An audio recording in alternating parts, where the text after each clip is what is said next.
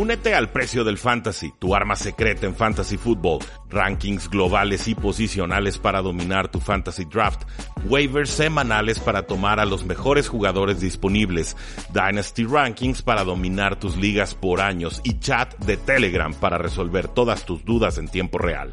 Visita stam.store diagonal precio NFL o da clic al link en este episodio para suscribirte.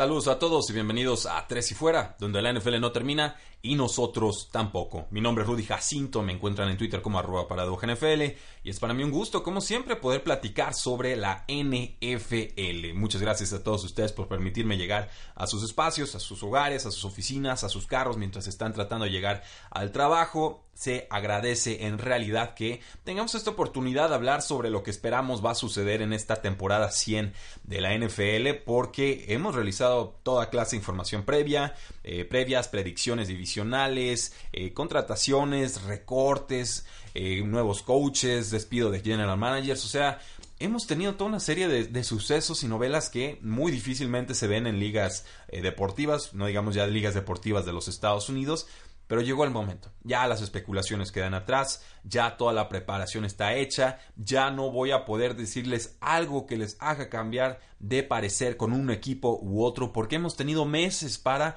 ir solidificando, ir amalgamando, ir eh, programando lo que nosotros creemos que cada uno de los equipos en la NFL van a lograr y ganar o perder esta temporada. Entonces, me da gusto, llegamos, felicidades aficionados, este es nuestro año nuevo llega el día decisivo y llega con un fantástico duelo entre los Green Bay Packers y los Osos de Chicago que vamos a analizar y predecir el día de hoy. Antes de eso quisiera darles noticias generales que se dieron en la NFL, noticias importantes.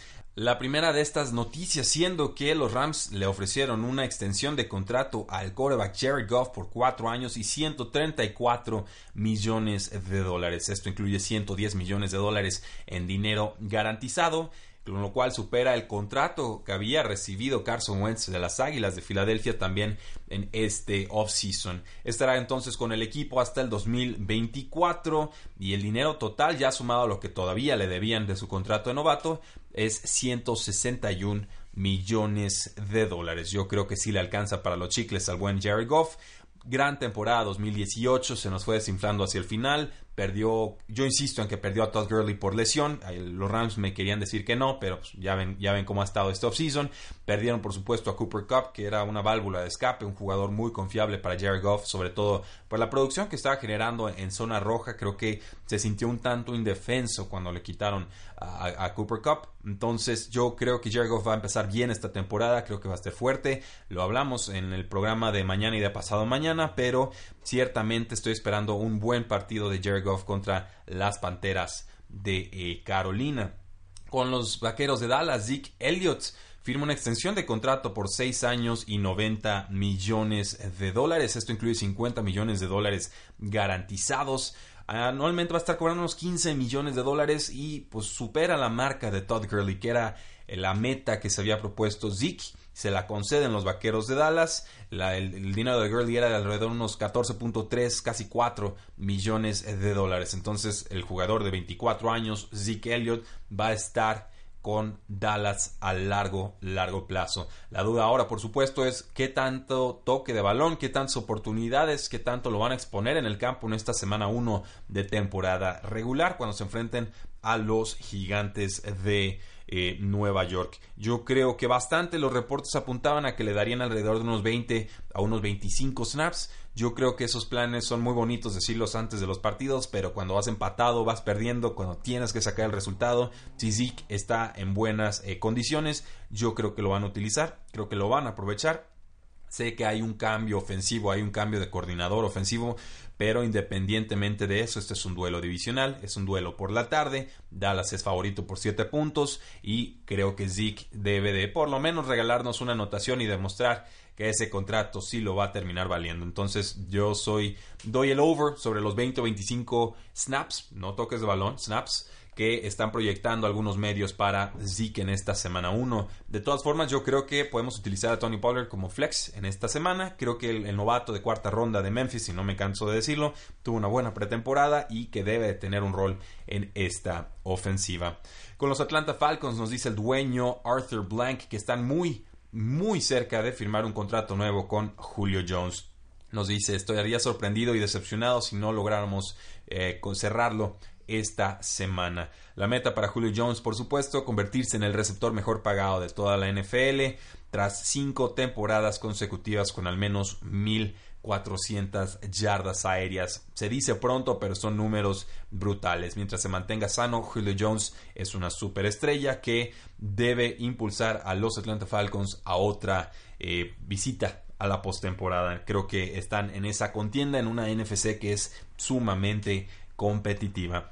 Y con Ian Rappaport de NFL.com nos dice que el tackle izquierdo de los Redskins, Trent Williams, a quien les he presumido y hablado y, comentado que pues tiene muy inconforme el equipo al jugador, pues parece, insinúa que sí estaría dispuesto a volver para la semana 2. Esta nos llega a través del ex compañero de equipo de Angelo Hall, sí, el mismo que nos dijo que había cero oportunidad de que Williams se reportara para el juego inaugural. Entonces, parece que sustenta para la semana 1, pero que Trent Williams, el tackle izquierdo, estaría considerando volver para la semana 2. No sé si lo haga con una mejora contractual, no ha habido reportes sobre ello, no sé si le van a mejorar el, el, coaching staff, no lo creo, no sé si le van a mejorar el equipo médico, tampoco lo creo pero finalmente pues es su trabajo y parece que el jugador tiene ganas de demostrar que pues que no quiere estar con la franquicia, pero también quiere cobrar un salario, no lo culpo. Así que eh, esperamos ver a Trent Williams entonces para la semana 2. Esto, insisto, no resuelve todos los problemas y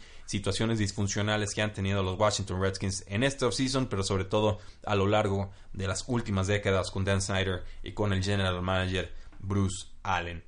Y ahora sí, damas y caballeros, llegamos entonces a analizar el juego que tenemos inaugural, el kickoff entre los Green Bay Packers y los Osos de Chicago, juego que podrán ver este 5 de septiembre de 2019 a las 7.20 de la noche hora del centro a través de NBC o por su señal de ESPN. Los Packers vienen de una temporada complicada, vienen de despedir a su head coach, vienen de que Aaron Rodgers estuviera lastimado, vienen de tener receptores novatos tratando de acostumbrarse al ritmo de juego de Aaron Rodgers y a sus improvisaciones que no lo lograron. Viene con un receptor superestrella en Devontae Adams, viene con una buena línea ofensiva, viene con un ataque terrestre que parece va a ser más enfatizado y que se va a enfocar sobre todo con Aaron Jones. Creo que los Packers están listos para competir bien. Yo los tengo altos peleando por esta división. Creo que van a darnos un buen sabor de boca esta temporada. Primero enfatizado en un juego defensivo eh, reforzado, fortalecido con, buen pass rush, pero sobre todo con una secundaria que consiguió a excelente dupla de, safeties y que ya tenía algún par de buenos cornerbacks. Y eh, esto significaría entonces que la ofensiva tendría más tiempo a lo largo de estas eh, semanas para irse amalgamando, para ir mejorando, para ir entendiendo la idea del nuevo head coach Matt LeFleur. Recuerden que la semana 1, y recuerden lo de varias temporadas, normalmente son las defensivas las que se imponen. El pass rush es más efectivo, como ya no se puede practicar tanto el bloqueo y, y las tacleadas contra jugadores, las líneas ofensivas son normalmente las que llegan más oxidadas al inicio de temporada. Entonces, creo que eh, generalmente las defensas son las que se imponen en las primeras semanas de acción y ya conforme llegamos a la semana 5, a la semana 6, a la semana 7, las, líneas ofensivas se van estabilizando y también la ejecución ofensiva va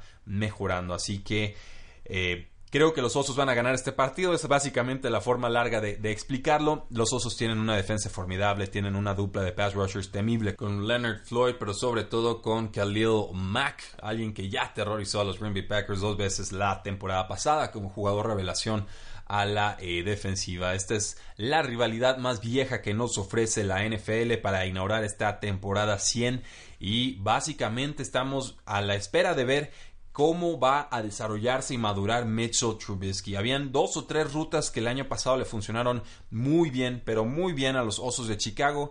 Eh, pasecitos pantalla, lo que son los, los outs, eh, básicamente jugadas muy digeribles, muy fáciles de procesar, de lectura rápida para deshacerse rápido del balón y con eso le alcanzó a los Osos de Chicago para ganar 12 partidos y meterse a la postemporada.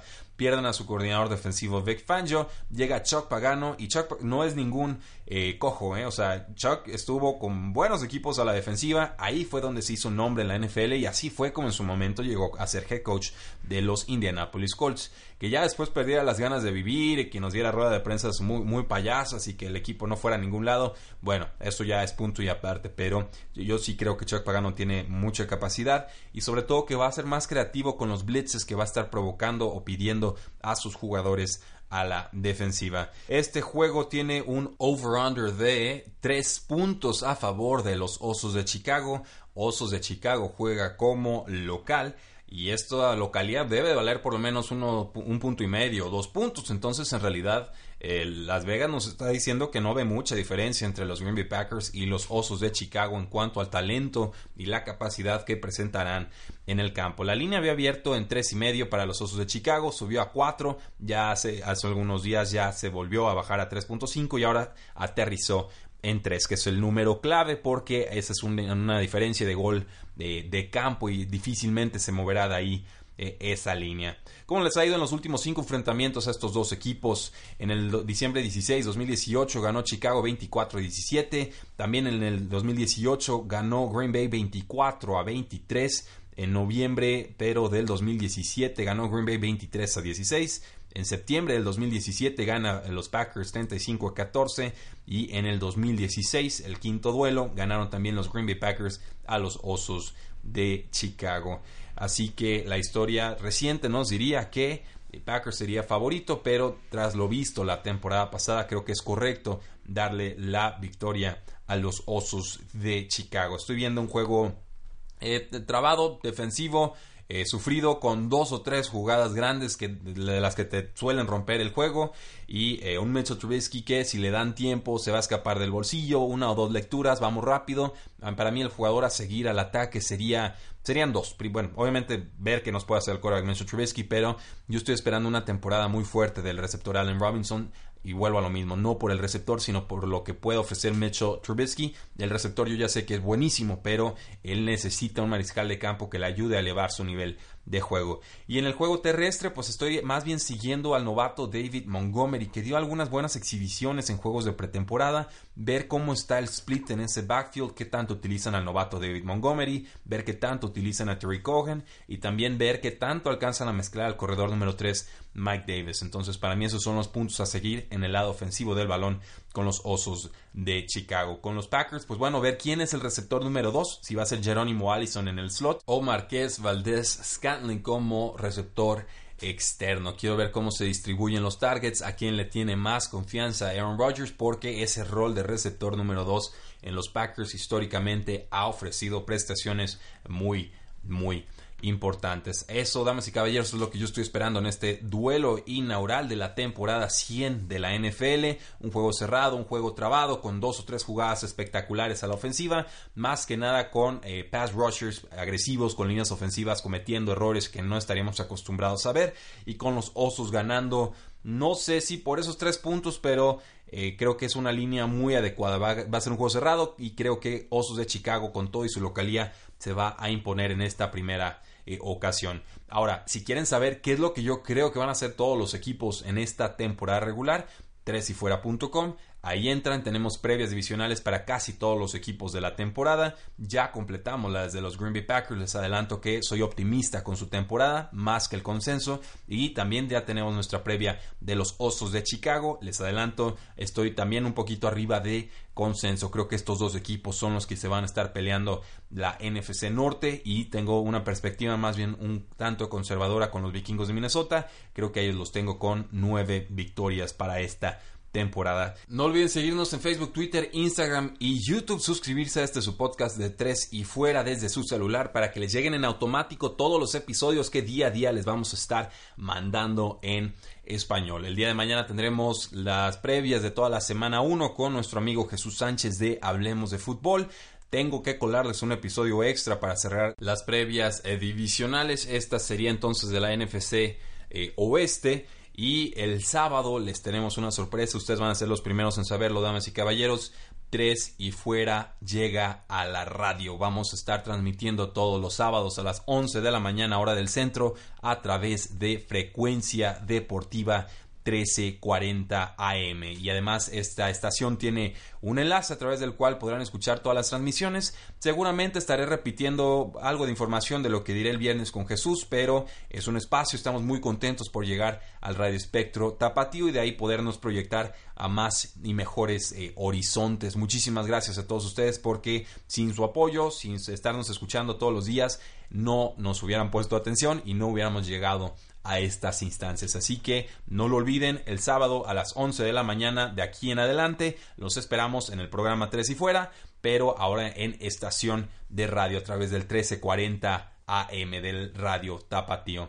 Muchísimas gracias, la NFL no termina y nosotros tampoco. 3 y fuera.